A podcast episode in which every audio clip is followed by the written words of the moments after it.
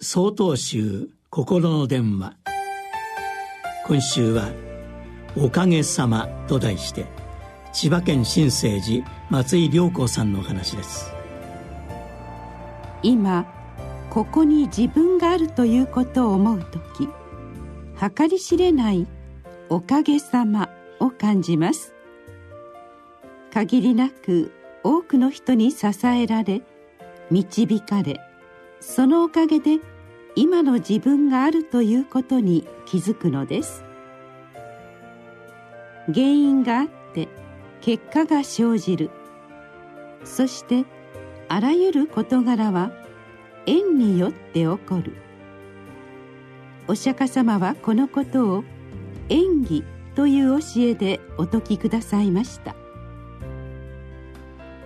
私たちは一人では生きていくことはできません。常に他者との関わりの中で持ちつ持たれつ支え支えられて生かされています。それがおかげさまということでありましょう。改めて振り返ってみると日常生活の中にはこのおかげさまが満ち溢れていることに気がつきます。首相儀というお経の中に「私に費やさざらんと行事するなり」というお示しがありますおかげさまの中で生かされているということに気づく時そこに自分さえ良ければよいという気持ちは起こらないでしょう。おのずと人の身になって努めようという気持ちになるのではないでしょうか。それが私に費やさざらんと行事するなりという生き方なのです。そして人の幸せや悲しみは自分の幸せや悲しみとなる。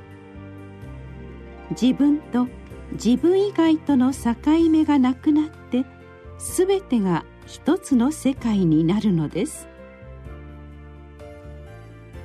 私たちは一つの世界で限りないおかげさまに支えられて生かされている。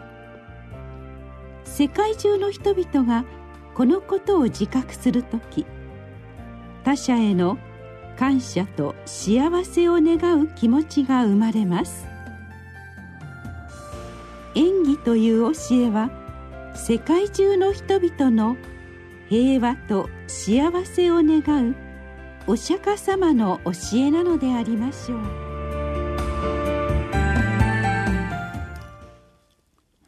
7月24日よりお話が変わります。